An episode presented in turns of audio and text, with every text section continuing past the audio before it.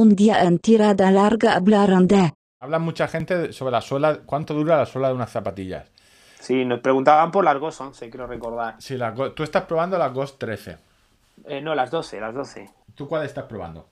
Las 12. Vale, pues entonces nos preguntaban por la Ghost 11. Si era normal que la suela se, se acabase pronto eh, antes de 600 kilómetros. Yo, Pues en- en- hay dos valores. Primero, puede haber un defecto, pero muy raro. Y, y luego, eh, por dónde las estás metiendo y cuánto pesas tú. Claro, eso es, por ejemplo, a mí las zapatillas yo peso bastante, las zapatillas y prono. ¿Cuánto pesas tú? Confiesa. Gordo. Eso, eso, pues depende, pues hay años de joven menos y ahora más.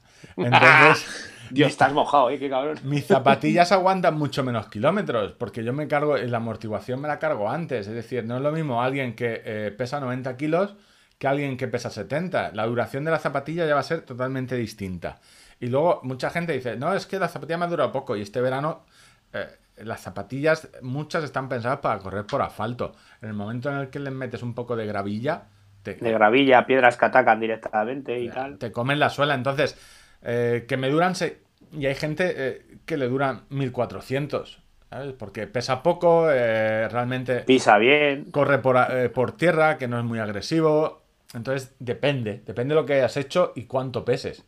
Y evidentemente, si la, la- la suela se despega o en- te la comes enseguida, puede ser que alguno, no sé, eh, tú sí que has tenido, has probado más zapatillas, que yo soy muy unimarca, que algunas zapatillas, eh, aparte de Tú las estás patrocinado por Mizuno, ¿no? yo sí, estoy patrocinado por Mizuno. A, a 80 euros la zapatilla me cuesta el patrocinio. Te hacen, te hacen precio. A ver, eh, normalmente suelen durar, pero hay que saber la zapatilla que es. Eh, no sé, Salomon sacó un- unas y las vendió, bueno, porque eran los tiempos de Kilian, que se supone que te recomendaba que las cambiases a los 200 kilómetros. y la gente las compró. Entonces, Sí, bueno, al final, con el tema de la goma pasa como en Fórmula 1, ¿no? Eh, en el trail, eh, que muchas veces es donde más nos importa el tema del agarre, pues pasa como los neumáticos de la Fórmula 1. Neumáticos más blandos, más agarre, pero se desgasta mucho más rápido. Y neumáticos duros, pues menos agarre, y, pero te duran más. Y obviamente una marca no te puede vender unas zapatillas para que te duren 200 kilómetros. O a nivel comercial no lo puede... Bueno, lo vendió. Dijo que eran eh, neumáticos rápidos. Sí, sí, bueno, pero bueno, es un caso muy excepcional. Si de repente una marca te va de cara y te dice, mira, esto te va a durar 200 kilómetros, dices, Yo, por te das ejemplo, cuentas y dices, hostia, yo con mi, con mi peso. es que con dos, con dos tiradas largas y dos semanas corriendo me las he cargado. Yo de todas maneras, con mi peso eh, y, y el uso que le doy, zapatilla que me dure más de 800 kilómetros es muy, muy raro. Muy, muy A raro. mí a partir de los 700 me duelen articulaciones y el pie. Entonces, Y entonces tengo que cambiar. consejo, Aunque a lo mejor la suela esté perfecta, ¿vale? No estamos hablando solo del gasto de la suela.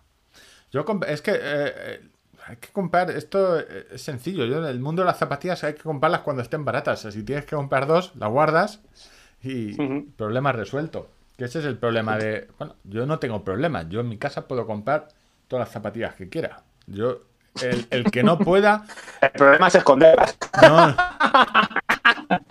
Eh, el único problema o el único truco es tu pareja, salvo que vivas con tu madre, tu pareja tiene que tener siempre más zapatos y más zapatillas que tú. Mientras su zapatero sea mucho más grande, O bolsos, o funquillos, o los que sea. O sea, sea, lo que- mientras su zapa- que tenga. mientras su zapatero sea más grande que el tuyo, no tienes problema. O sea, nunca te va a decir nada.